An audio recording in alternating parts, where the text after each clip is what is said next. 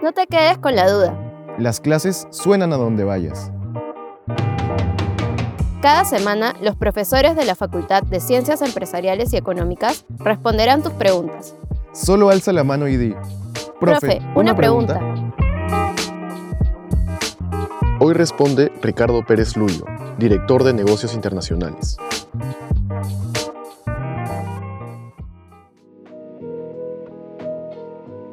¿Por qué debería internacionalizar mi negocio?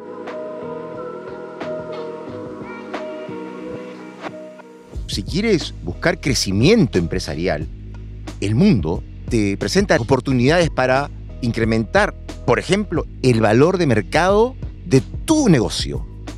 ¿Qué alternativas tengo para esta internacionalización o por qué busco ello? Diversificar, por ejemplo, la cadena de suministros para atenuar los riesgos de ciertas interrupciones en esta provisión de bienes. Otro punto interesante es afianzar la presencia de la marca, lo que llamamos el branding, ¿no? a nivel regional y global. Tu marca vale mucho. Entonces, ¿por qué solamente quedarte en el mercado local? ¿Por qué no la expandes? Y eh, un punto interesante para lo que es las agroexportaciones, por ejemplo, del Perú, es equilibrar o manejar las fluctuaciones estacionales, regionales o globales. Cuando México deja por temas estacionales de producir y exportar paltas, por ejemplo, nosotros tenemos la oportunidad, siendo contraestacionales, de suplir la provisión de oferta de paltas, por ejemplo, al mercado americano cuando México no lo puede hacer. ¿Cuáles son los métodos para internacionalizar mi negocio? Siempre se cree que negocios internacionales solamente es exportar o importar. Y eso es una pequeña parte. En el proceso de negociación para la internacionalización, no tengo necesariamente que negociar acciones. Por ejemplo, contratos de franquicia. Cuando nosotros vemos en Lima Kentucky Fried Chicken o cuando vemos en Lima McDonald's, es que algún empresario ha establecido una negociación, pero del contrato de franquicias. Aquí no hay exportación ni importación. También tenemos contratos de licenciamiento, licenciamiento de marca, licenciamiento de imagen, licenciamiento de procesos, inclusive hasta licenciamiento de manufactura, ¿correcto? Que es una suerte de alquilo, alquilar. Es otra manera de internacionalizarse, de ida y de vuelta.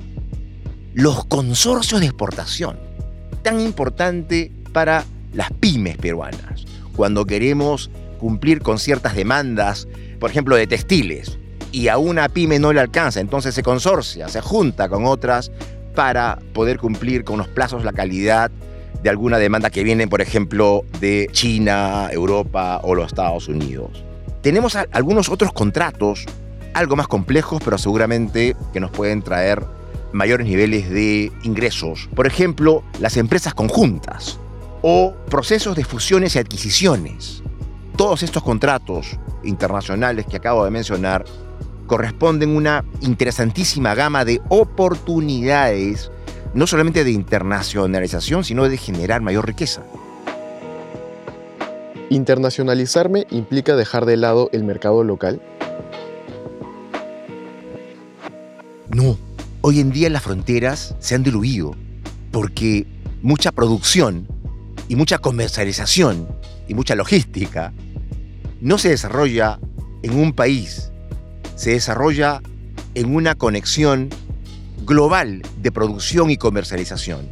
Entonces, ambos son absolutamente complementarios. Podemos ver países en donde se diseñan productos, marcas, pero la fabricación es en otros lugares, por diversas razones, ¿correcto? Es el caso de la fabricación de automóviles, ¿no? En donde acaban por manufacturarse en China o producirse en China, por ejemplo, pero la comercialización se realiza ¿no? a través de otras unidades de negocio. Hoy en día hablamos de cadenas globales de valor, cadenas regionales de valor.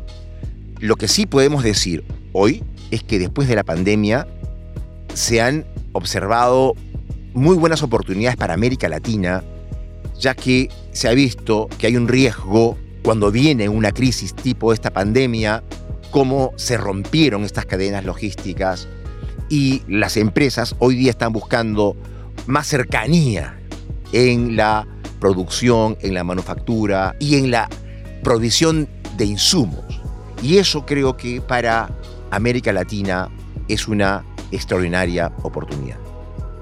Entonces entenderán, es muy importante la elaboración de un plan de negocios tratándose especialmente de una proyección global o internacional, porque es más compleja.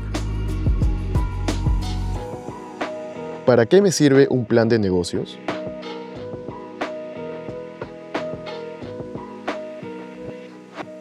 Plan de negocios es un instrumento muy necesario para los emprendedores. Te sirve para documentar, estar seguro del propósito de negocio, la misión de tu negocio. Para establecer una estrategia de desarrollo, de crecimiento de este negocio global. Pero no solamente la estrategia, sino también cómo vas a operativizar este negocio. Cómo vas a buscar la eficiencia, cómo vas a administrar las operaciones, pero también porque tú te vas a establecer algunas métricas, algunos indicadores, como rentabilidades, procesos, costos unitarios, etcétera, cómo vas a hacer esta evaluación del mismo. Entonces, este instrumento denominado plan de negocios te va a dar la tranquilidad, te va a proporcionar la tranquilidad sobre la viabilidad y la rentabilidad probable de este negocio. Pero a su vez, si es que no cuentas con los recursos necesarios para financiar el mismo, te da la solidez como para ir a un banco con tu plan de negocios y poder fundamentar la obtención de un crédito. Y también, si es que quieres buscar inversionistas, poner por escrito tus objetivos y los niveles de rendimiento para que puedas conseguir un accionista y pueda participar contigo en este plan de negocios. Por ello es un instrumento fundamental que te va a dar la tranquilidad, la seriedad y te va a dar ese nivel profesional que todo emprendedor necesita para incursionar en el mercado doméstico y en el mercado internacional o global.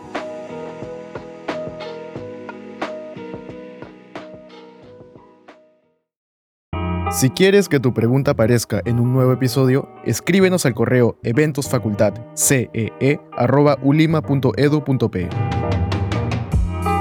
Para escuchar más respuestas a tus preguntas, suscríbete al programa en Spotify, Apple Podcast o la plataforma de podcast que prefieras.